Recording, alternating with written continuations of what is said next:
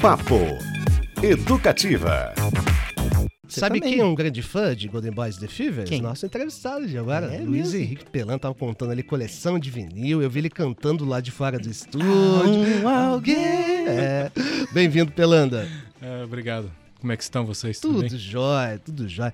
Tem a coleção mesmo? É, Não, eu não Foi tenho coleção. Eu tenho vários discos, Vários mas não dá discos. pra dizer que é a coleção, né? Eu Entendi. tenho vários discos. né? Com ah, a coleção. É isso. O curitibano Luiz Henrique Pelanda é considerado um dos principais renovadores da crônica no país. E, ironicamente, o argumento para isso está em algo que se fazia em outros tempos: flanar pela cidade, olhar atentamente para o que acontece, com respeito igual à nostalgia e à distância para colher o que aparentemente não significa, mas que diz muito.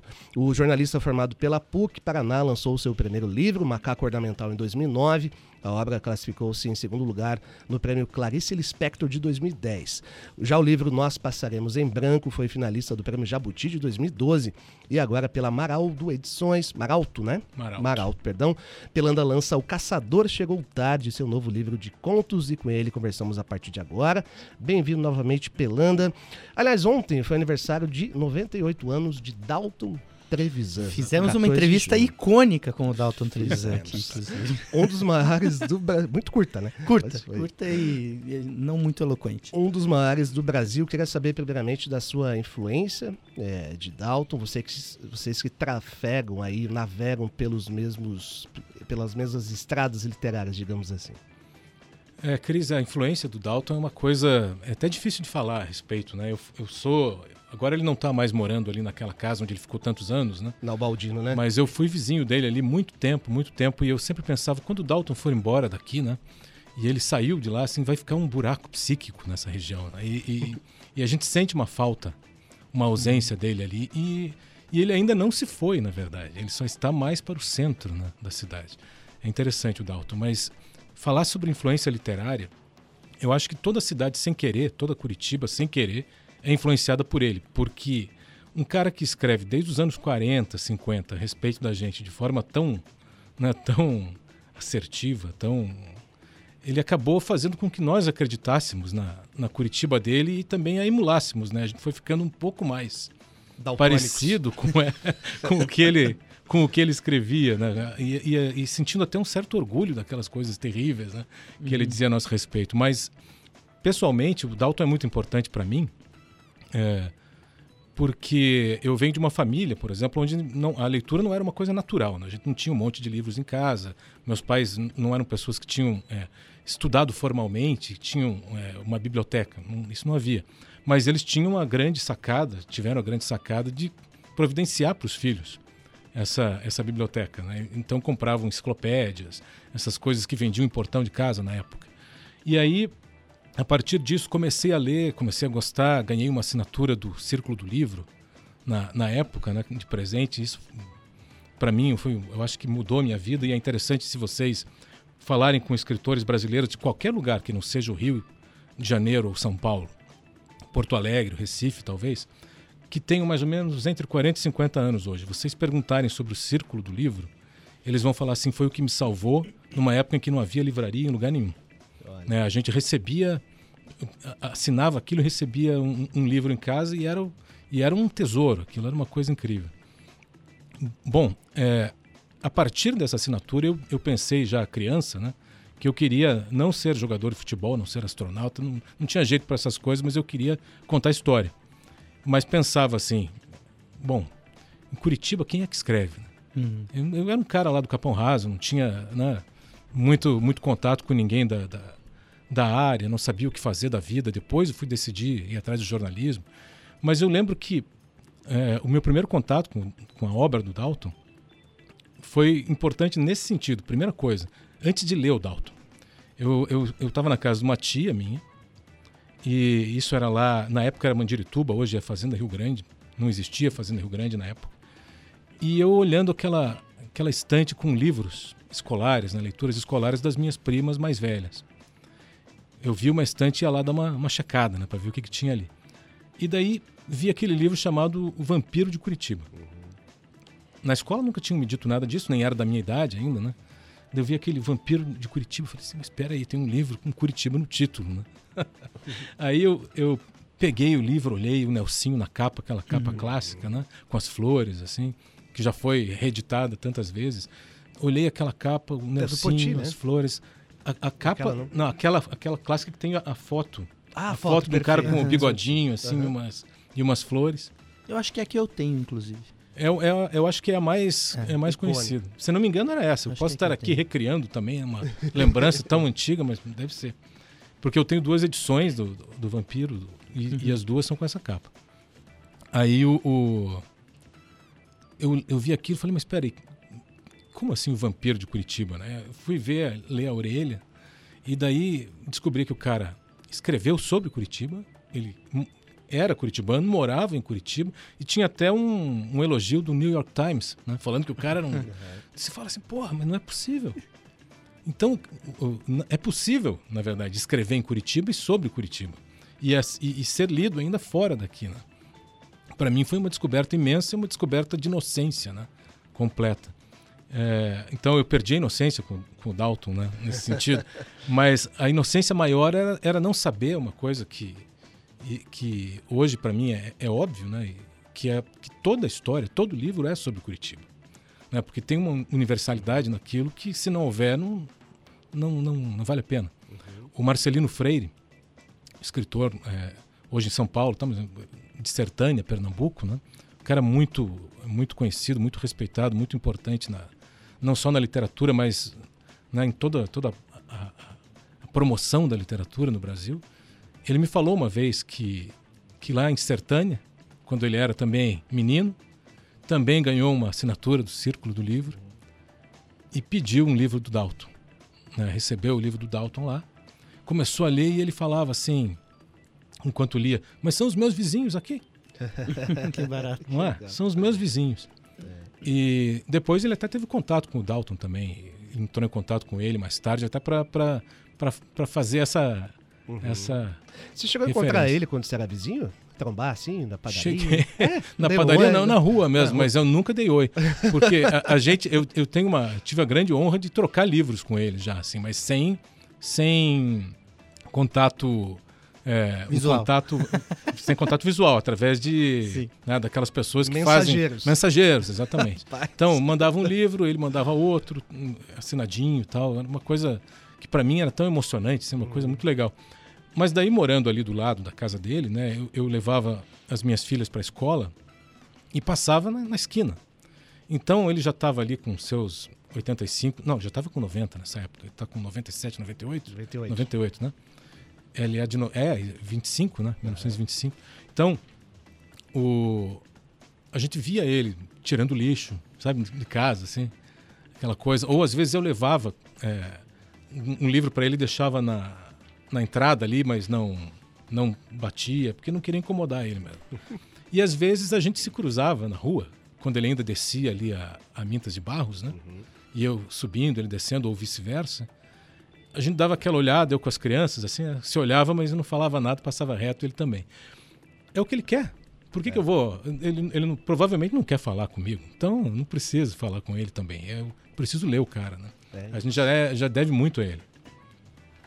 Eu gostei muito do que o Pelanda falou, que Curitiba meio que se moldou a escrita do, do, do Dalton, e é muito interessante isso. Se assim. rendeu, né? Se rendeu, meio que criou, a- a- meio que acredita um pouco naquilo, é uma coisa muito Até, curiosa. até a suposta, é, uma crítica até meio superficial, mas que faz a obra do Dalton Hum. de revisitar o mesmo texto várias vezes, os mesmos personagens, tem muito a ver com a Curitiba daquela Tem. época também. Uma cidade A gente repete as conversas, é, pós-provinciana, exatamente. as né? reclamações. Isso. A gente repete pra caramba. E ele falou também do Marcelino. Marcel, o- o- ele tem um, um, um curso muito legal, inclusive, também super é, badalado aí. Mas uma coisa que eu queria, é uma curiosidade que eu tenho do Pelano em, em relação à crônica, é com relação aos títulos, principalmente dos livros. Eu acho muito legal os títulos dos seus livros. E quando você pensa em crônica, ela muitas vezes é uma coletânea, um juntado de coisas, né? Não tem necessariamente pode ter, mas não tem necessariamente um fio condutor ao longo do livro. Eu queria saber como é que é para você decidir o título dos seus livros, que são maravilhosos. O Macaco Ornamental, por exemplo, é ótimo, né? E como é que é? É fácil para você? É simples? O título é a última coisa? Como é que funciona isso? Às vezes é o título de uma crônica. É, eu acho crônica. que o título, o título ele é, ele é, ele é, às vezes, muito raramente a gente tem uma ideia antes, né? Uhum. E a gente segue aquela ideia enquanto escreve. Ou escreveu um- uma história que tem aquele título, ou tem dentro daquela história um, um- uma, um- uma coisa que parece, que sugere aquele título. E a gente meio que seguia, mas em geral é a última coisa. E pode ser escolhida entre, entre as, as crônicas, os títulos. O caso do Macaco Ornamental, que foi o primeiro livro, eu, eu gostava tanto desse título, ainda gosto dele. Uhum. E ele é um. O meu primeiro livro é um livro de contos. Uhum. E eu me lembro que, que quando, antes mesmo de eu terminar esse livro, e foi aquele livro que a gente, eu escrevi durante muitos anos, porque eu escrevia desde mu- muito adolescente, escrevia, jogava fora, escrevia, jogava fora, escrevia romance, jogava fora, escrevia, não, não tinha gaveta, era fora. Ah, é mesmo? né? Durante um tempo era fora, fora, fora. Depois, achei que estava um pouquinho melhor, era gaveta. Mas você mostra- mostrava para alguém antes de jogar fora? Não, eu esperava um tempo e eu mesmo, né, Uhum. dava uma olhada e jogava fora. Não, não tinha muito, no começo não havia a- a- uma, uma interlocução que, que pudesse me, me ajudar, eu acho, no- de verdade, né? E também era muita juventude, né? Eu, era músico na época. Sim. Então eu tinha outra, fui para outro, eu, eu, digamos assim, eu me distraía de outras maneiras, né? Enquanto ficava ali eh, sofrendo com, a, com o texto.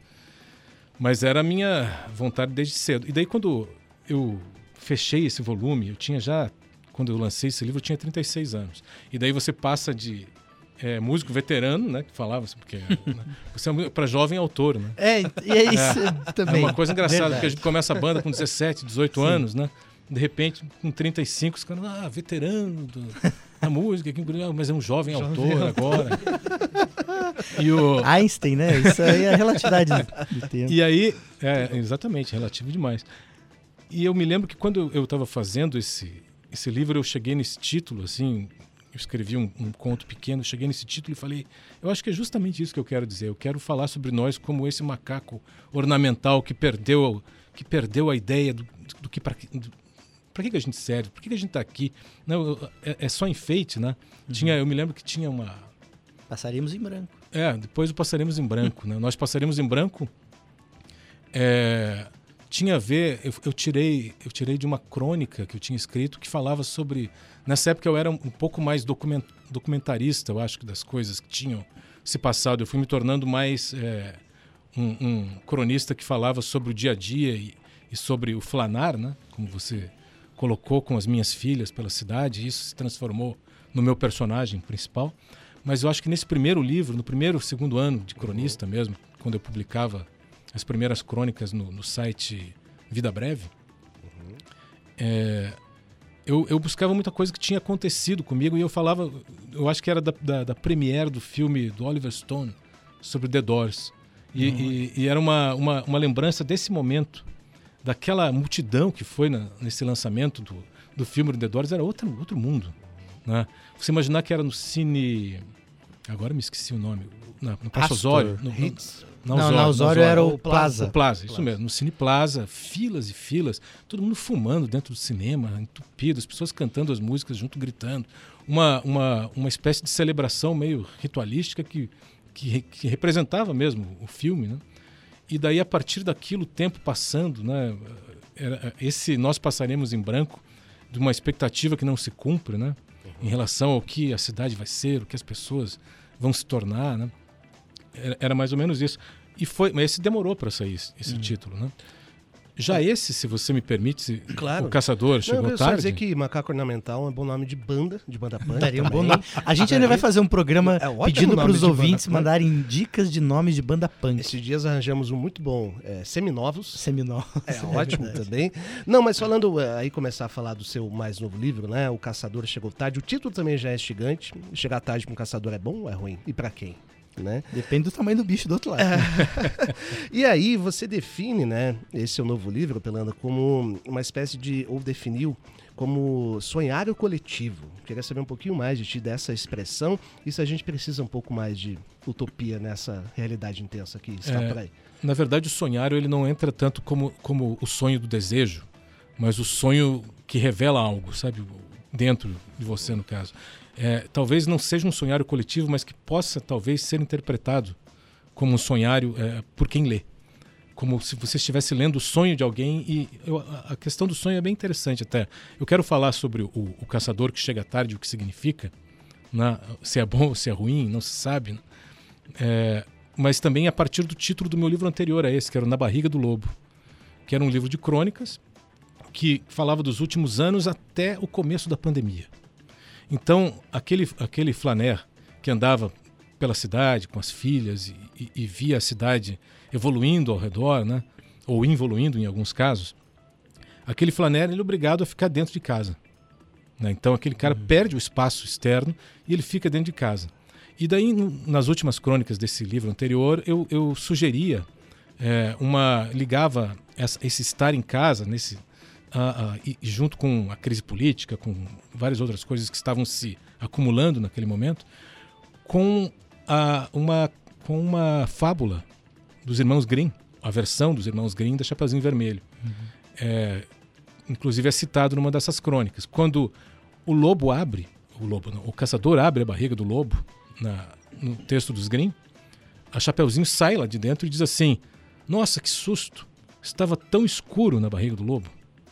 Né? E era um, um, na verdade, colocado naquela crônica um desejo de que essa barriga fosse aberta e que a gente saísse de lá, mas havia já uma dúvida, o processo de digestão já não estaria muito adiantado, né?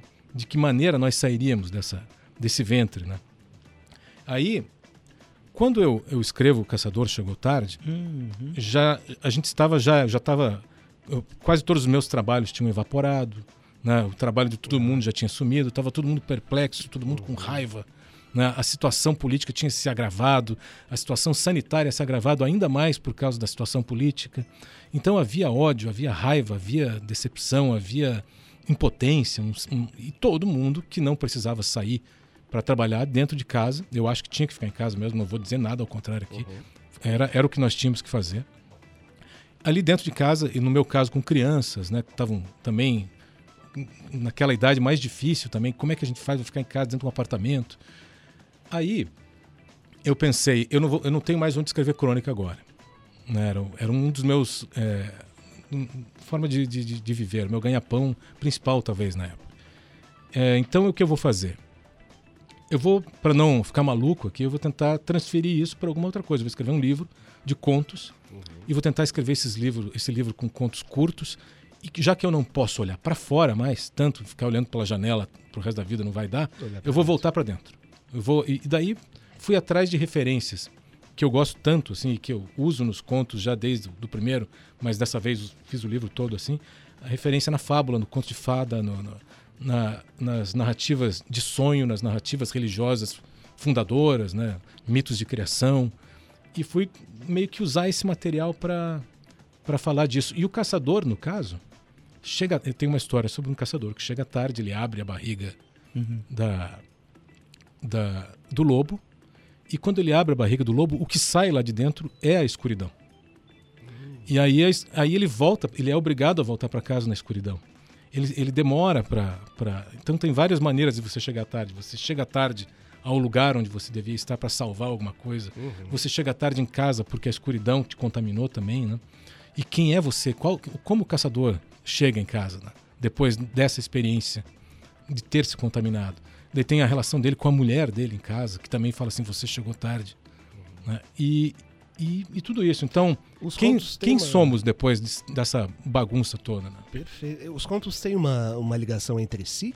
É, um com o outro? Ou são independentes? Mais temática e estética, são independentes. É, mas tem. Uhum. Alguns eles aparecem, aparecem sugestões nos primeiros, assim, nos primeiros contos, uma frase ou outra que talvez não, não, não seja tão relevante para aquele conto específico, e de repente aquilo é retomado em outro conto, numa história lá no final, como realmente acontece nos sonhos de obsessão, né? Às vezes os uhum. sonhos recorrentes, alguma coisa, uma imagem que se repete e tudo mais. Assim. E muitas vezes você pode até perceber depois, talvez nem tenha sido a intenção do Pelanda, quem vai ler pode perceber coisas que estão lá meio do inconsciente dele de criação. É como eu, eu, eu, vejo isso muito no Tarantino, né? Aquela brincadeira de que o Tarantino estaria li, li, ligando os seus filmes. Uhum. Ele realmente estaria ligando os seus filmes ou isso só se percebe depois foi algo é. É, que não foi proposital. Então, porque na arte tem isso. Muitas vezes o, o, o consciente está falando, mas o inconsciente também, né? O Pelanda, você já se cansou de Curitiba alguma vez? tipo, que horas? É, eu é, já, já me cansei, mas ao mesmo tempo eu não quis sair. Porque eu gosto da cidade. Sabe que uma vez, é, uma vez me. Num, num evento, era um, um, evento onde várias pessoas tinham, tinham lido um dos meus livros de crônicas. Era um evento do Marcelo Almeida. Uhum. Que ele, ele distribuía. no Paiol? É, não foi no Paiol, foi, acho é, que foi na Arte Letra, foi na Arte Letra, na livraria. E daí tinha um monte de gente, todas elas tinham lido o livro, né, e iam conversar comigo a respeito, foi muito bacana. Era uma, até uma coisa que o Marcelo se pudesse fazer de volta, porque os, é. os, os, escritores adoravam estar numa sala com mais 100 pessoas que tinham efetivamente lido o livro, né, para conversar e ouvir o que aquelas pessoas achavam. Mas daí uma da, da, das pessoas, uma senhora, falou assim: por que, por que você só fala mal de Curitiba no que você escreve? Você só fala mal. Eu falei assim: mas eu nunca falei mal de Curitiba. Eu não lembro nenhuma vez ter falado mal de Curitiba o que eu escrevo sobre Curitiba é o reflexo de como eu a percebo e eu gosto daquilo. Uhum. Eu, não, eu nunca pensei assim, estou fazendo críticas à cidade. Jamais. Se eu achasse tão ruim, eu ia embora, eu juro para vocês. Já tive convites para ir trabalhar fora, pensei, não, eu vou. Não, não vou, vou ficar. É uma. Aquela história que o Leminski falava do pinheiro que não se transplanta, né? Uhum. É perigoso. Mas acho que é isso. Agora, não cansar, eu acho que em qualquer lugar a gente cansaria. Uhum. As coisas cansam mesmo. É, né? é verdade. Olha só, Pelanda, a gente está infelizmente chegando aqui no fim. Acho que você está convidado já para uma outra rodada. Sim, que é tem mesmo? muito assunto para conversar, né? A gente deixou uma série de Eu vou até dar fora. um exemplo para o ouvinte entender. A gente sempre faz uma preparação, né? Uma Sim. produção de todas as entrevistas, mas as entrevistas boas são aquelas que a gente às vezes deixa de lado o papel. Isso, a gente não escuta. busca a pergunta prévia. Ela flui e essa é uma delas. Então tá super convidado. Espero que tenha gostado dessa primeira parte. Vamos Isso. marcar de novo? Vamos, claro. Eu venho com todo prazer. Falar de música Agradeço também. É. Pode ser, pode ser. E se aprofundar um pouquinho mais na. Falar do na velho não do jovem Pelanda. pois é, agora eu sou jovem. Né? Antes eu era velho. Tá e ó, onde, onde a gente encontra o Caçador Chegou Tarde para venda, livraria, sites? Diga lá. Pelanda. O Caçador agora, para quem está aqui em Curitiba, ele está disponível na livraria Arte Letra. Nessa semana está sendo distribuído vai para a Livraria da Vila, da Travessa, para a Livraria Curitiba. E na semana que vem já vai estar disponível na Amazon também. Perfeito.